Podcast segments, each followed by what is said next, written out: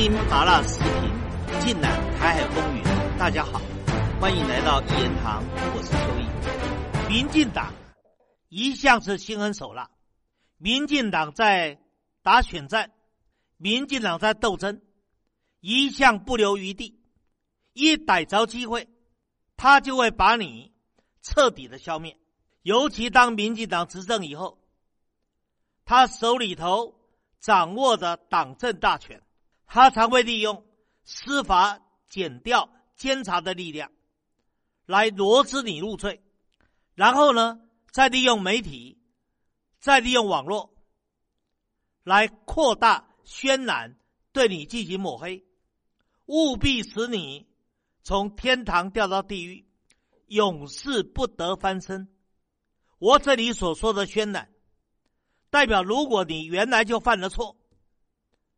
他会把这个错搞得更大。如果你原来就有小错，他会把你渲染成大错，甚至你原来根本没有错，他也可以把你硬是白布染到黑，弄成你有事。这就是民进党一贯的做法。在刚结束不久的台中二选区立委的补选，大家应该看的。非常的清楚，民进党在蔡英文、赖清德领军之下，用排山倒海的攻势，动用了所有的资源，对台中严家进行排山倒海的打击跟斗争。最后啊，虽然台中严家在地方基层的实力很强，有三十几年的经营的功力，还是不敌民进党。最后还是败下阵来，在民进党全力打台中严家的时候，我当时就预言，民进党是项庄舞剑，意在沛公。意思说，民进党其实表面打的是台中严家，打的是严宽恒，其实重点是对准了台中市长卢秀燕。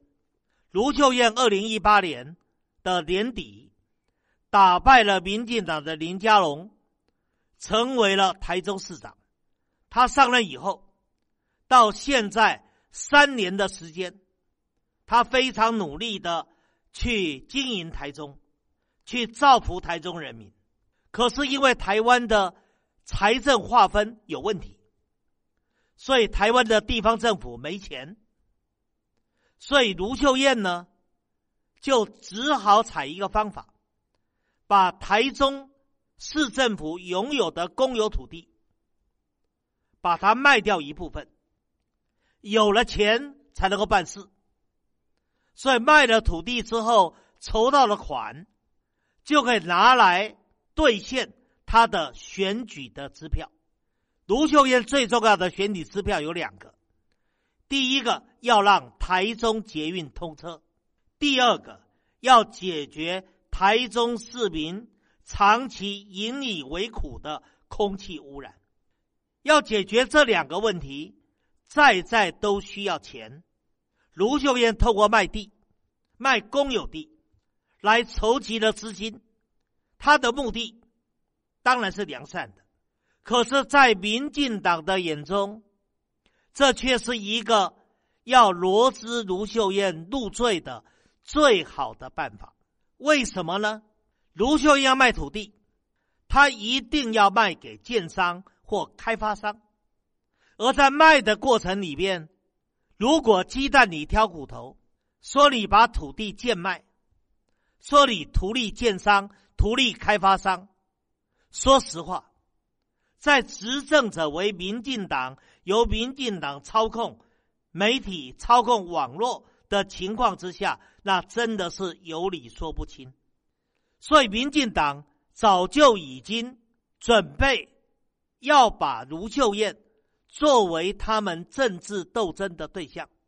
现在，台中二选区的立委补选结束了，台中严家输掉了，不但输掉了，还等于被民进党。抄家灭族，恐怕往后台中严家就要一蹶不振了。而在民进党斗争台中严家的过程里面，其实已经找到了突破卢秀燕的许多的破口。打个比方，现在民进党打卢秀燕两个点，一个点是卢秀燕为什么更改台中捷运的路线跟停靠站，是为了图利台中严家吗？还是为了图利特定的建商呢？另外的，卢秀燕也曾经把台中本来社会住宅的预定地，把它卖给建商。民进党又指卢秀燕这个做法在图利特定的建商，而刚好这个建商又是卢秀燕的坚定的支持者，所以图利自家人就成为民进党可以发挥的题材。卢秀燕本来在台中要连任没有问题的，因为她的支持度非常的高。她的支持度，不管民进党推哪一个人到台中来选，都不是卢秀燕的对手。但是，如果民进党一样发动排山倒海、抄家灭族式的斗争，动用司法检调监察，动用了媒体，动用了网络，动用了舆论，我认为卢秀燕。还是难逃毒手，卢秀燕最后的下场很可能跟台中严家一样，在年底连任失败，而且还搞得一身腥，甚至可能还要惹上官非。我在这里不是危言耸听哦，因为不是只有卢秀燕，国民党执政的宜兰县长林之妙跟云林县长张立善先后都出事了。先谈林之妙吧。林之妙，二零一八年的年底选上宜兰县长。宜兰县长期由民进党执政，林之妙能够打败民进党是不容易的。可是现在民进党逮着了林之妙，前几天天还没亮，就动用了三十几路的检调廉政署，强行搜索林之妙，然后带走林之妙，约谈整整二十四小时。除了这个之外，还把林之妙的亲信收押进监，还在鼓动林之妙的亲信呢转做污点证人，去指控林之妙。如果让民进党的奸计得逞，那林之妙就完了，不但连任无望，而且恐怕还得坐牢。而至于云林县的县长张立善，民进党由他的弟弟也查到他的弟弟。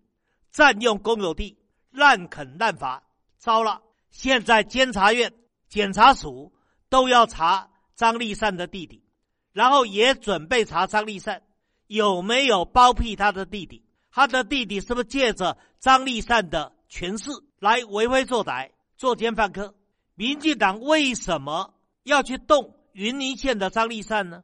因为台中严家以外，云林张家。是非常重要的政治家族。云林张家最支持的政治人物是谁？你知道吗？就是韩国瑜。韩国瑜不是被马英九排挤以后离开了台湾政坛有十多年的时间，就是云林张家的掌门人张荣卫收留了他。后来张荣卫还把韩国瑜介绍给柯文哲，让韩国瑜担任了。台北农产运销公司的总经理，所以如果云林张家被打垮了，那韩国瑜的后盾靠山就没有了，韩国瑜就成了无牙老虎，一点不足虑了。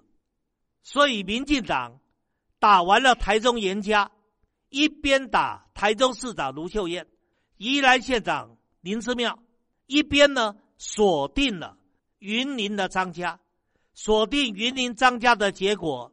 就是要把韩国瑜的后盾把它铲除掉，而且让云林张家的代表张立善县长的连任到最后挫败，这就是民进党的司马昭之心，路人皆知啊。可是国民党有没有办法有效的对抗呢？现在国民党的主席朱立伦根本是一个毫无抗压能力的人，他现在只想着。二月要到美国去看他的美国爸爸，去讨好美国人，所以他开口闭口都是美国。对于他所领导的国民党，各个县市执政的县市长所面临的困境，他是完全的不关心，完全的不理会，也完全的不介入，甚至连我的好朋友庞建国，因为对国民党痛心、失望、绝望、悲痛，最后选择跳楼自杀。朱立伦知道以后，冷冷的一句话：“我知道了。”所以现在国民党的内部对朱立伦非常的愤怒，纷纷要求朱立伦下台负责谢罪。但是朱立伦就是脸皮厚啊，他如果硬不下台，而现在朱立伦又跟国民党中常会勾结在一块，所以只要朱立伦不下台，大家根本对他无可奈何。而朱立伦现在想着赶快到美国抱上美国爸爸的大腿，邪美以自重。所以到目前为止，国民党在朱立伦的领导下，今年年底的九合一选战非常非常的不利。国民党现在内部弥漫着非常低的士气。我上一次在凤凰卫视录节目的时候，我忍不住就说了：现在国民党最好的出路就是安乐死。其实我后面还有一句话没有说。我没有说的那句话是国民党最坏的情况，那就不是安乐死了，是凄惨而死。国民党最好的情况、最好的结局是安乐死，国民党最坏的结局就是惨死。所以大陆的朋友不要再对国民党有任何的期望了，国民党也不值得你期望。现在的国民党已经背离了他创党的初心。跟理想，国民党已经不是一个支持统一的政党，国民党已经沦为一个台独的附庸政党。尤其在朱立伦的带领之下，国民党的路会越走越偏，会越走越近台独。两岸的统一是必然的，两岸的统一是需要大陆与台湾的人民，尤其是支持统一的爱国的台湾人民。大家结合在一块，共同完成祖国的统一大业，而不需要再去寄望国民党里面二零二四还有没有前景，二零二二还有没有胜算？我认为这些都是没有意义的。今天谈到这个地方，更精彩的内容，下一集里继续的说。以上就是本期所有的内容，欢迎大家订阅一言堂。小小一个台湾岛。正在发生什么？